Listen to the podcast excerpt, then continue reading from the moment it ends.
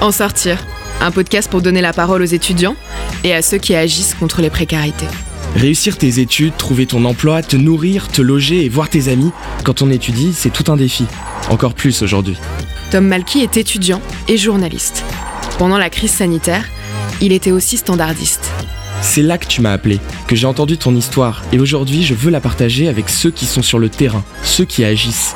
Ensemble, on va trouver des solutions pour qu'enfin tu puisses t'en sortir. En sortir, un podcast produit par Ground Control.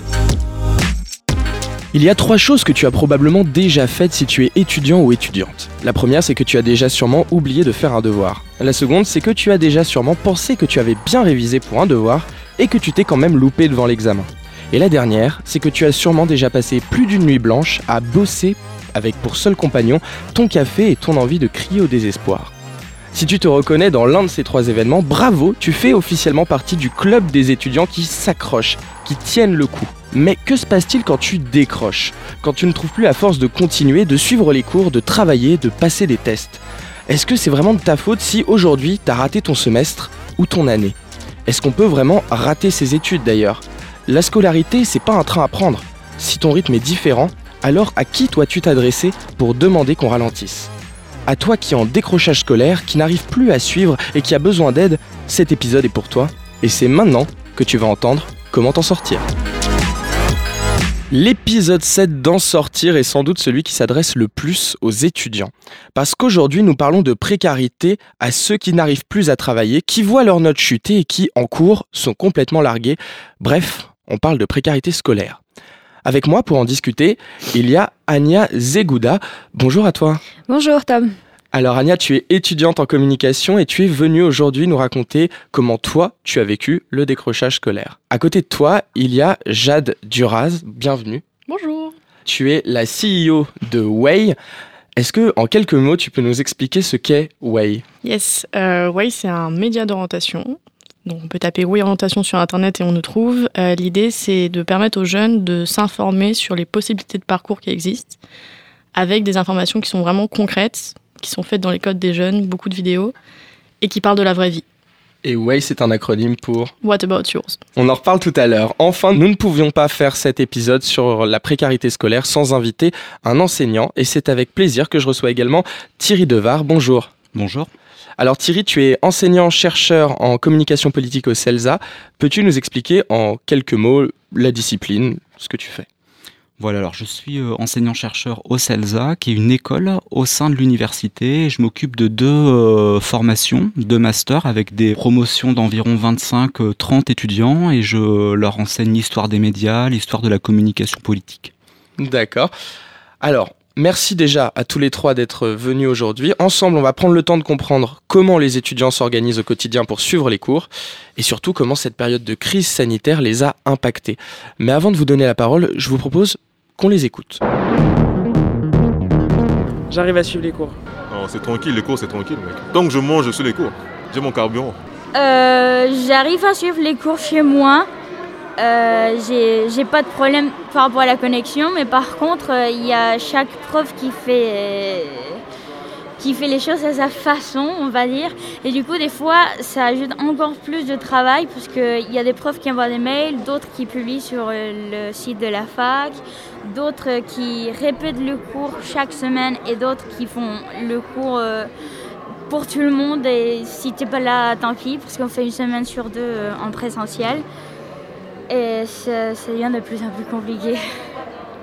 Euh, bah, on est vachement moins concentré quand même en ligne, mais d'un côté, euh, quand on nous propose du présentiel maintenant, on a tellement organisé notre vie, euh, que ce soit en ligne, que en fait, c'est genre on, ne va pas aller en, présentiel parce que du coup, on a nos habitudes d'aller à plus de cours, des choses comme ça. moi, je les cours, honnêtement, il n'y a pas photo, on a carrément perdu de la qualité, même la qualité humaine, hein, juste de rencontrer des adultes.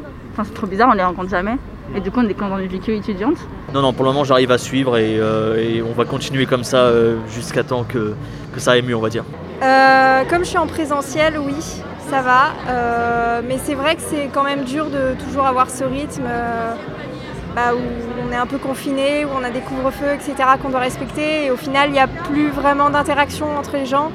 Alors qu'avant, bah, c'était bien de rentrer et puis de voir les gens dans les bars, etc. Heureusement, Le jeudi, on est en, à l'université. Là, c'est, je suis concentré, mais effectivement, euh, la concentration est moins intense, euh, voire euh, parfois euh, très, très défaillante sur les cours en visio, Zoom, voilà. Ouais, j'y arrive. Euh, Il y a eu un moment de relâchement aussi, bah, forcément, quand on était à distance. hein, euh, en plus, c'est vraiment un truc assez exigeant.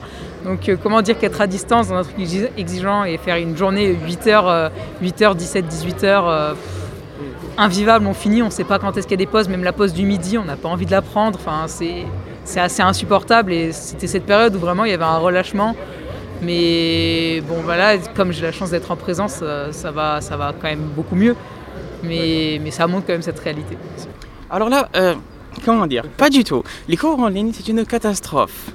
C'est une catastrophe. Tu, tu n'arrives pas à suivre, tu décroches facilement. Il n'y a pas de présence. Du coup, tu pars facilement dans tes pensées. C'est atroce. Tu peux pas te, te permettre de te poser des questions au prof qui, lui, en visio, ne t'entend pas forcément. Tu l'entends mal. C'est à bannir. Ben, moi, c'est euh, fac, donc euh, amphi et salle de TD. Euh, ben, au début de l'année, euh, euh, on a eu quelques cours en présentiel.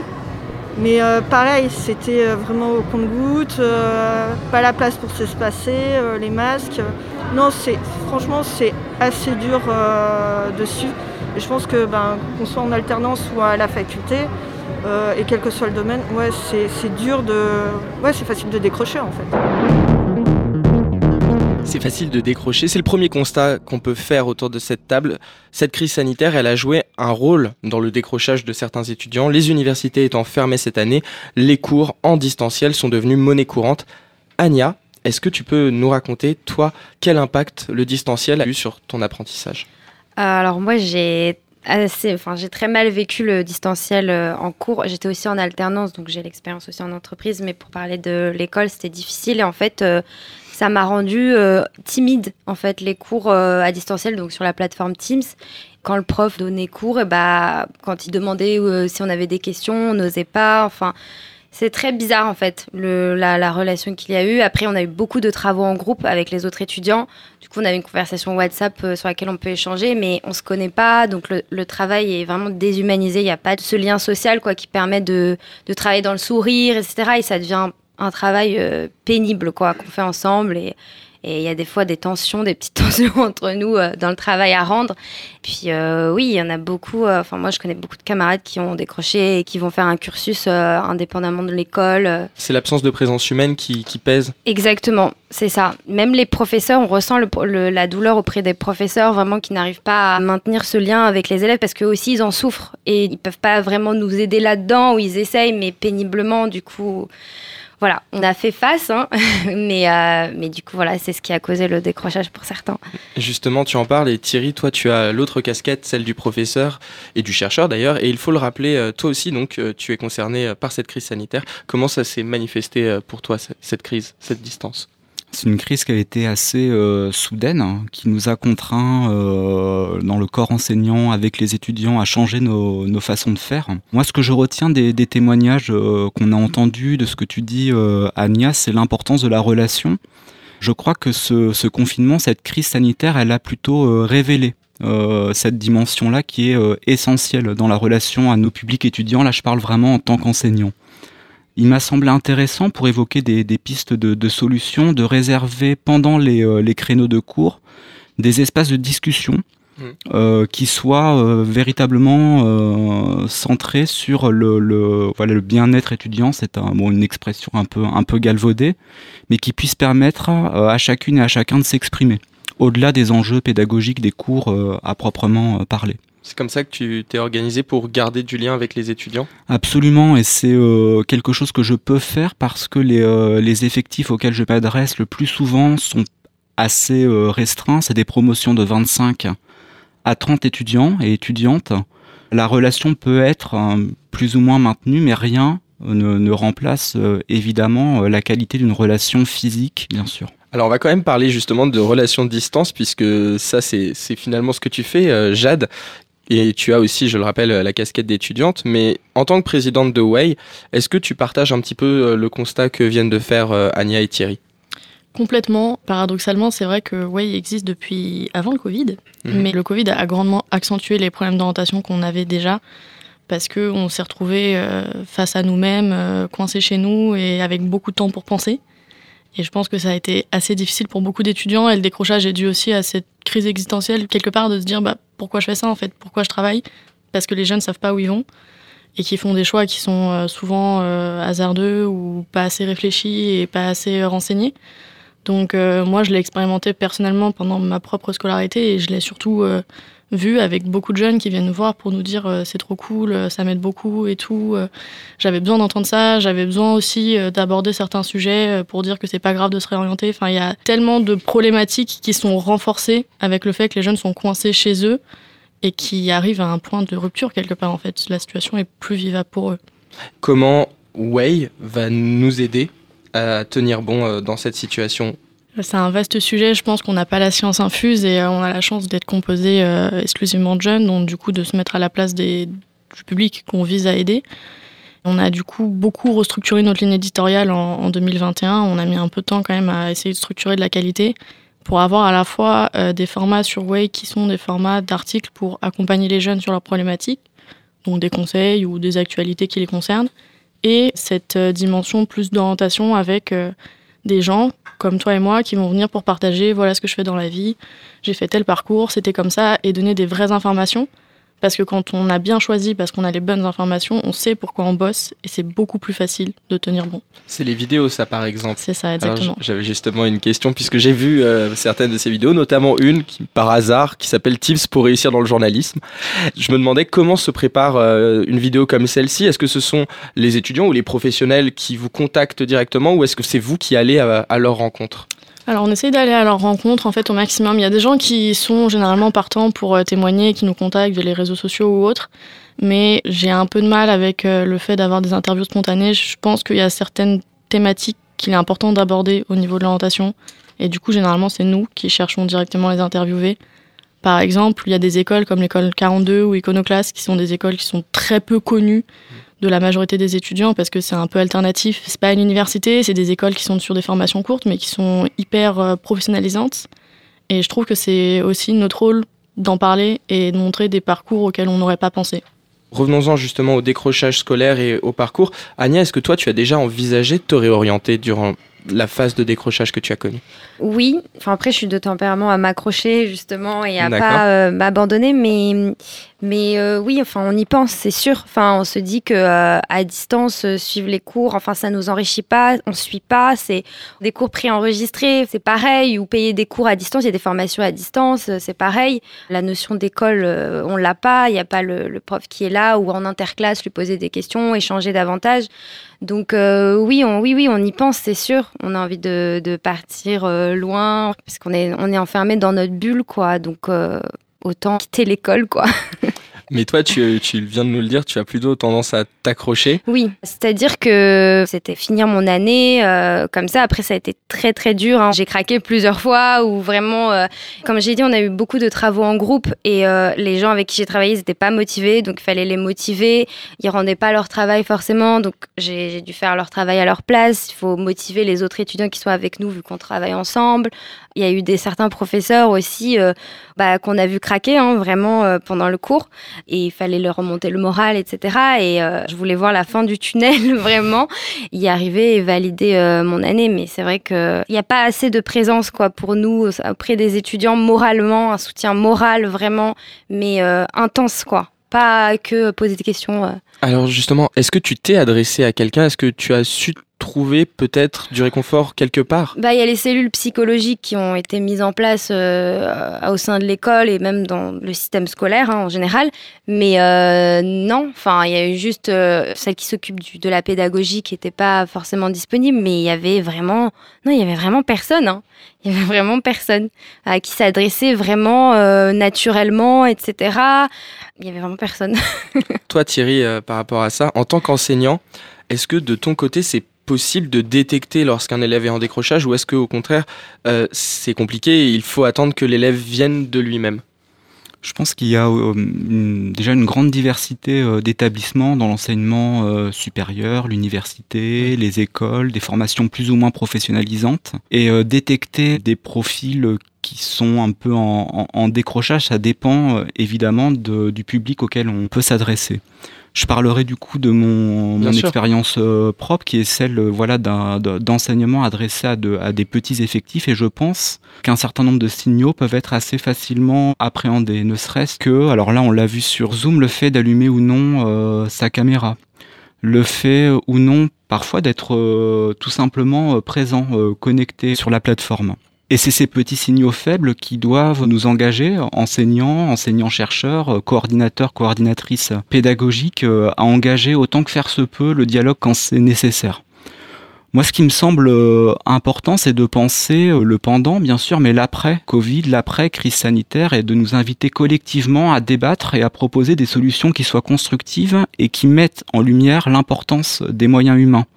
Et on le voit bien, le numérique quelque part nous sauve, mais masque euh, une partie de- des- problèmes, des réalités euh, complexes qu'on peut rencontrer. Il faudrait pas que ce numérique fasse complètement écran. J'entends par là l'importance donc de ces moyens humains, quels que soient les cadres euh, scolaires étudiants dans lesquels on s'inscrit.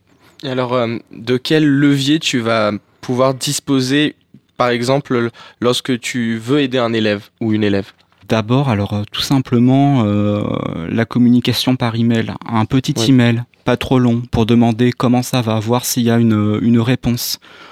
Proposer euh, un échange en visioconférence, ça m'est arrivé euh, de m'entretenir avec plusieurs étudiants pour euh, parce que j'avais des, euh, des doutes, des questions sur l'état de, de santé tout simplement euh, psychologique de, de mon étudiant ou de mon étudiante. Ouais. Il y a ces, euh, ces petits moments que je peux mobiliser parce que j'ai- cette possibilité-là. Moi, je pense aussi aux enseignants, aux enseignantes qui ont euh, beaucoup d'étudiants ou d'étudiantes à, à gérer et qui n'ont pas forcément cette possibilité. Du coup, il y aurait des choses à inventer, euh, des espaces de dialogue, ce que j'évoquais tout à l'heure, Oui. qui soient à côté des, des cours à proprement parler. Parce que je, je- je suis certain que mes collègues ont cette volonté d'aider. Il faut que ce soit entendu, perçu comme tel par, euh, évidemment, par nos publics étudiants.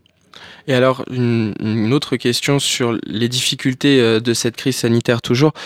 En tant qu'enseignant, quelle a été la, la difficulté majeure à laquelle tu as été confronté? Est-ce que c'était euh, le fait de garder le, ce contact avec les étudiants? Est-ce que c'était, parce qu'on a entendu ce problème dans le reportage en début d'émission, le fait de se coordonner avec les autres collègues euh, Ou est-ce que c'était aussi une, une autre difficulté euh, qui peut t'avoir touché, le fait de se motiver quotidiennement à faire cours en étant comme ça coupé euh, de la présence des autres? À titre personnel, j'ai pas ressenti de, de démotivation, mais un manque hein, qui était le manque de chaleur humaine. Je dirais euh, dans euh, dans la relation avec euh, mes étudiantes et mes étudiants. Moi, si je si je fais ce métier-là, c'est pas pour transmettre des savoirs en stock, ça m'intéresse pas. C'est pour nouer une relation avec mes étudiantes et mes étudiants. Et dans le cadre des cours, ce qui m'a peut-être posé le plus problème, c'est que je sentais une déperdition d'énergie au bout d'un moment, et je pense que sans doute les étudiantes, les étudiants ont ressenti un peu la même chose. Le truc, quelque part, que je mobilisais, c'était l'adresse constante. Pas simplement euh, ça va, est-ce que vous suivez une fois tous les quarts d'heure, mais euh, être vraiment dans l'adresse. Qu'est-ce que vous en pensez? Est-ce que je m'appuyais sur des supports de cours? Euh, Est-ce qu'il y a des réactions? Alors des fois, il y a des silences, faut les accepter, ils sont là, ces silences de 30 secondes. Et puis, il y a une ou deux bonnes volontés qui peuvent se manifester, qui peuvent engager un cercle plutôt vertueux dans, dans la dynamique de groupe.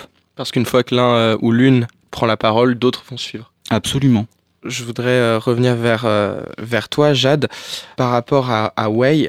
Est-ce que le, le partage d'expérience et euh, aussi le, le partage d'expérience d'orientation, puisque c'est ça hein, le, le principe de base de Way, va permettre de guérir, si je puis dire, les, les symptômes du décrochage scolaire? Est-ce que tu l'as expérimenté comme ça, puisque toi-même tu as partagé ton orientation euh, sur, sur Way Ouais, alors moi c'est assez paradoxal parce que j'ai trouvé ma voie en aidant les autres à trouver la leur. Ou en tout cas c'est c'est ce à quoi je me, je me dédie. Donc euh, mon orientation à moi est très très particulière, mais ce que j'ai pu remarquer c'est qu'effectivement ceux qui ont le mieux tenu pendant la crise, c'est ceux qui sont dans un parcours qui leur correspond, où ils se sentent épanouis, où ils voient les débouchés, ils voient du long terme. Et du coup, bah voilà, quand ils ont du temps pour penser, c'est pas grave parce qu'ils n'ont pas leurs vieux démons qui vont revenir euh, et qui vont leur dire ouais t'es sûr ça te plaît, tu voudrais pas te réorienter et toutes les questions qui viennent avec. Donc je pense que oui, trouver sa voie c'est le nerf de la guerre en fait parce que parce que quand tu sais pourquoi tu travailles, euh, bah déjà souvent t'as moins l'impression de travailler voire pas. Et puis tout est plus facile parce que t'es globalement plus épanoui par ce que tu fais et donc du coup les difficultés de la vie te semble euh, moins grande. Enfin, c'est une évidence, mais euh, un de mes amis m'a dit qu'entreprendre, c'est régler des problèmes. Et je trouve que c'est une très grande vérité. Et si ça m'animait pas, si je travaillais pas pour quelque chose qui a du sens, j'en aurais marre. J'aurais tout foutu en l'air. Avec tous les problèmes qu'il y a, j'aurais tout envoyé valser, mais je sais pourquoi je le fais. C'est quelque chose qui me tient à cœur, qui est en adéquation avec mes valeurs, donc forcément ça fonctionne et je travaille dur pour. Je pense que c'est pareil pour tout le monde.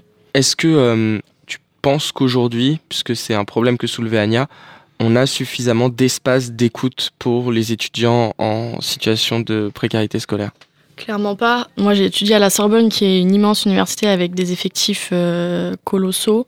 Euh, je devais être une précurseur parce que euh, je crois que j'étais déjà en décrochage avant le Covid, puisque j'avais décidé de monter ma boîte à la fin de ma première année aucun prof euh, n'aurait pu euh, ne serait-ce que le remarquer en fait. Parce qu'on est tellement c'est impossible de faire du cas par cas. S'ils se souviennent de ton prénom c'est déjà bien. T'es content quand il s'est souvenu de ton prénom. C'est que tu l'as marqué. C'est pas suffisant ce qui, est, ce qui est mis en place. Et je sais que dans les écoles c'est un peu moins le cas généralement parce qu'il y a moins d'effectifs. Euh, mais moi des quelques écoles que je connais avec qui j'ai des échanges pour les stagiaires que j'ai ou les apprentis ça reste quand même pas assez poussé. Ils sont jamais assez dans l'échange assez dans la compréhension c'est trop bête, mais en tant que manager, par exemple, tu dois comprendre pourquoi la personne qui bosse pour toi va pas bien, pourquoi elle bosse pas bien. Et ça devrait être le même travail quand tu gères une école, en fait. Ça devrait être le même travail de te demander, ok, bah là, ces résultats sont en baisse, pourquoi? Mais de moi, ce que j'ai pu voir de mon expérience ou de ce que j'ai pu constater euh, pour d'autres étudiants, c'est clairement pas le cas. On est noyé dans la masse, Ania. Est-ce que tu t'es senti noyé dans la masse? Euh, Oui, on est. Moi, j'étais dans une classe de 46 élèves et euh, oui, il y a quelques élèves qui vont prendre la parole. Du coup, on va se cacher un peu derrière eux parce qu'ils vont, c'est eux qui vont poser les questions. C'est eux qui vont être beaucoup plus entreprenants, etc. Moi, d'habitude, je suis de nature vraiment, je lève la main, je pose les questions, etc. Mais voilà, on se, on se repose un peu sur ça, on se dit, bon, bah, va poser la question. Ou, euh, En général, il y a cinq personnes qui parlent euh, le plus, en fait, et qui vont poser les questions pour les autres, du coup. Il n'y a que eux qui parlent. Et du coup, bah voilà, hein, les autres coupent leur micro et ils écoutent. Euh, voilà, tout simplement. Ça, c'est un constat que qu'on fait dans toutes les classes, non? Il y a une, tête de classe qui mène et du coup, c'est dur d'aller chercher les autres. Comment tu fais, Thierry, pour aller chercher peut-être ceux qui parlent le moins? Alors tout à l'heure j'évoquais un, cercle vertueux, bien sûr c'est aussi un idéal que je, que je pose et mmh. j'aimerais que ce soit parfaitement le cas, je sais bien que euh, je suis un peu aveugle à ce qui se passe et c'est bien normal euh, derrière les écrans d'ordinateur, derrière les micros. Mais je voilà, je voudrais peut-être aussi rebondir sur ce qui a été dit sur euh, les effectifs massifs. Et c'est vrai quand il y a un, un, enseignement de masse, il est impossible pour les enseignants, enseignantes, euh, les, professionnels qui font marcher l'université de pouvoir, je dirais, bien s'occuper des étudiantes et des, euh, étudiants. C'est euh, l'une des raisons pour lesquelles je pense qu'une optique de solution, ce serait une discussion engagée sur justement l'importance des moyens humains dont doit disposer l'université aujourd'hui et l'enseignement supérieur de façon générale pour assurer correctement ces missions si en tout cas on souhaite disposer d'un enseignement supérieure de, qualité. C'est-à-dire que quand on entend par exemple un vocable comme humanité numérique, il peut être intéressant de, se rappeler que c'est humanité qui vient euh, en tout premier lieu.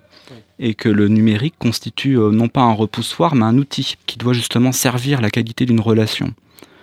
Alors, les euh, décrocheurs, décrocheuses, voilà, il y a ce petit travail d'attention des enseignantes et des enseignants à, opérer pour faire en sorte de déceler si euh, c'est une présence discrète ou s'il y a un vrai problème euh, de décrochage. Alors là, c'est un peu intuitif et c'est la pratique aussi qui peut permettre de détecter ça. Une dernière question pour toi, Jade. En dehors de Way, évidemment, est-ce que tu as un conseil d'un lieu ou d'une personne à qui s'adresser lorsqu'on doute de son avenir universitaire? Alors j'avais beaucoup échangé avec le CIDJ à un moment donné, qui est le, on va dire un équivalent de l'ONICEP mais en présentiel, et je pense que c'est des structures qui sont peut-être d'État mais qui sont sous-exploitées. C'est des endroits où tu peux aller quand tu veux simplement poser une question sur la vie de jeunes. Je crois que leur local est euh, pas très loin de la Tour Eiffel, donc euh, pour ceux qui sont à Paris, je pense que c'est déjà un endroit où échanger. Sinon, ils sont disponibles par téléphone. Et puis après, il y a pas mal de structures. Il y a la Nightline, je crois que ça s'appelle comme Oui, ça, qui a été mise en place Nightline. pour les étudiants qui, qui ont juste envie de parler, parce que je pense qu'il y en a pas mal qui arrivent juste à ce, ce stade-là, d'avoir envie de parler à quelqu'un.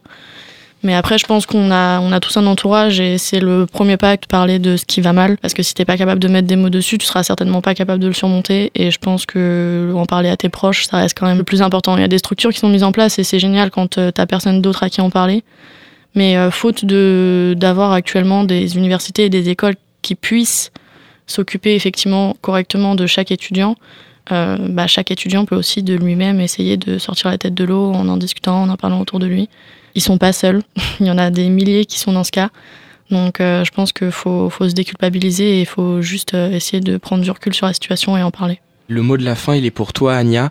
Est-ce que tu as un message à adresser à ces étudiants et étudiantes qui ont été victimes ou qui sont victimes en ce moment, comme toi, de décrochage scolaire? Bah déjà de pas hésiter à en parler et, euh, et surtout euh, bah là on arrive vers de jours meilleurs j'espère.